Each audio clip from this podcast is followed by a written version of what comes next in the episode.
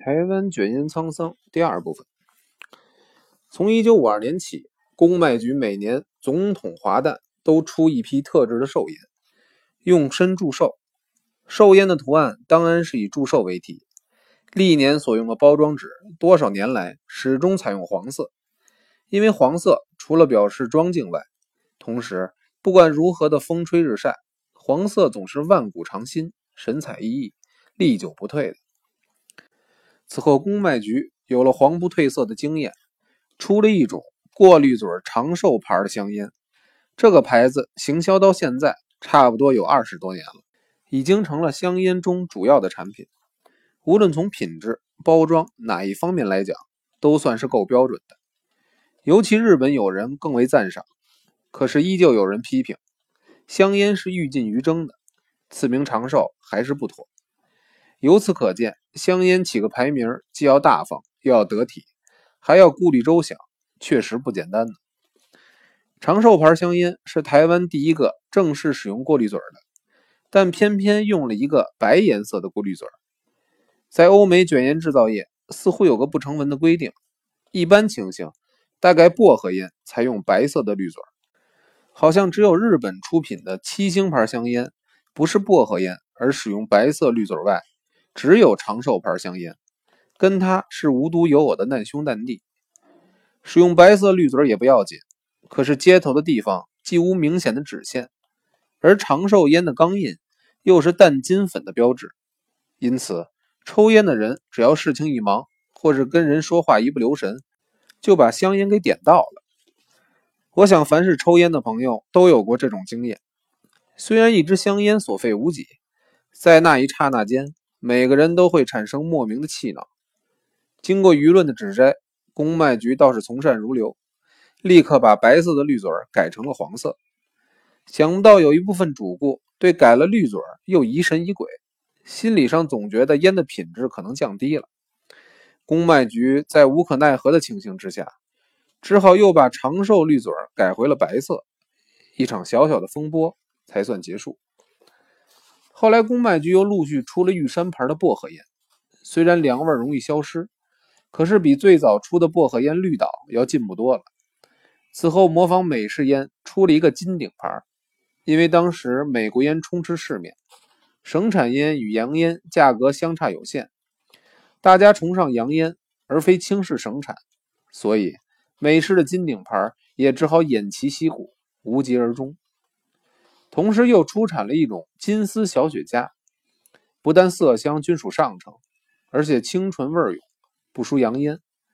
可惜曲高和寡，除了部分外来的观光客对它评价甚高，认为是一种能够上国际水准的烟类，交相赞誉。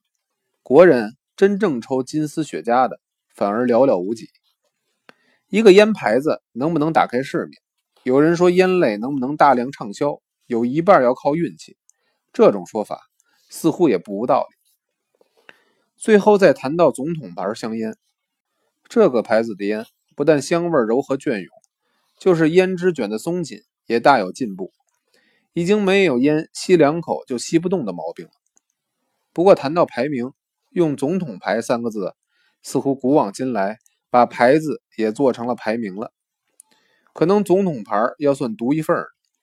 据在下猜想，单用“总统”二字，买卖双方说起来诸多不便，因此加上了一个牌子，以示有别吧。电视上最近广播过，又有一种新牌子叫“红金龙”的，不久即将问世。看画面，跟黑猫牌的图案极为相似，这可是我们瘾君子的一大福音。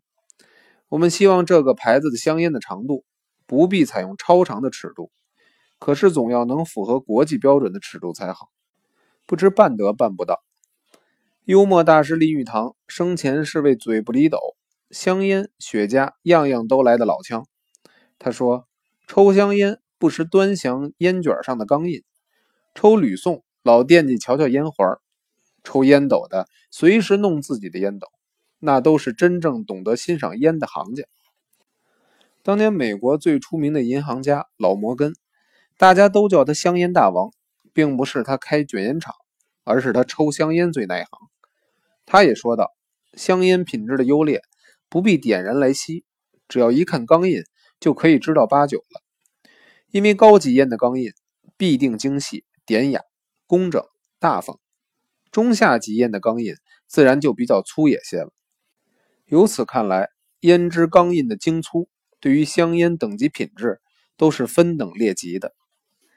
以笔者吸过的香烟来说，胭脂钢印英式香烟大多较考究，美式香烟的钢印比较草率。例如，骆驼牌香烟的钢印就是说花不花，说正不重，用五个英文字母排成半圆形的一围，实在不能引起吸烟人丝毫的美感。可以说钢印中最拙劣的设计。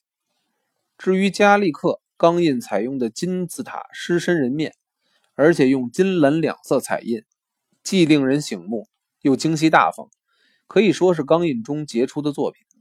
此外，白政府牌的工整大方，小五华的纹理分明，三五牌的素雅迅逸，都是不可多得的佳构。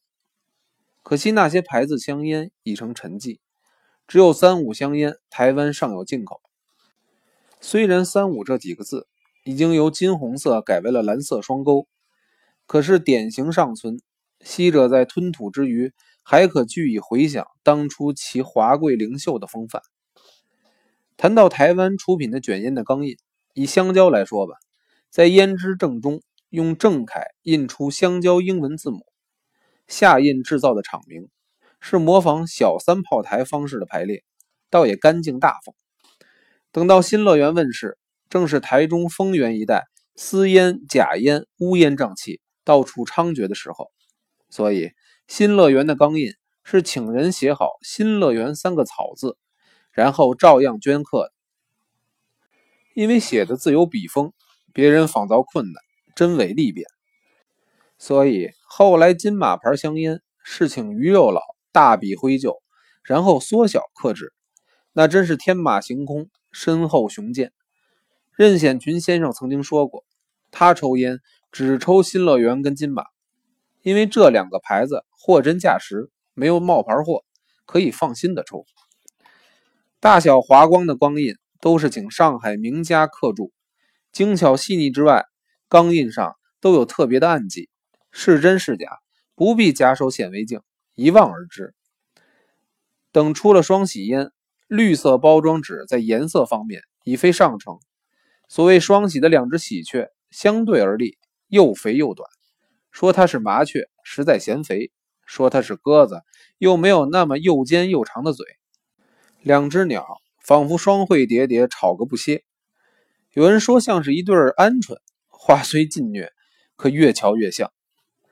包装纸的图案设计虽然欠佳，可是胭脂上的钢印，红线细圈，中印双喜，在当时来说，倒也是清新可喜。尤其结婚礼堂中悬霓虹双喜，双香映照，皆大欢喜。凡是办喜事的，总要买几条双喜烟来款客，使得礼堂喜气洋洋，大家同喜。那一来不要紧，使得后来出品新牌子的香烟。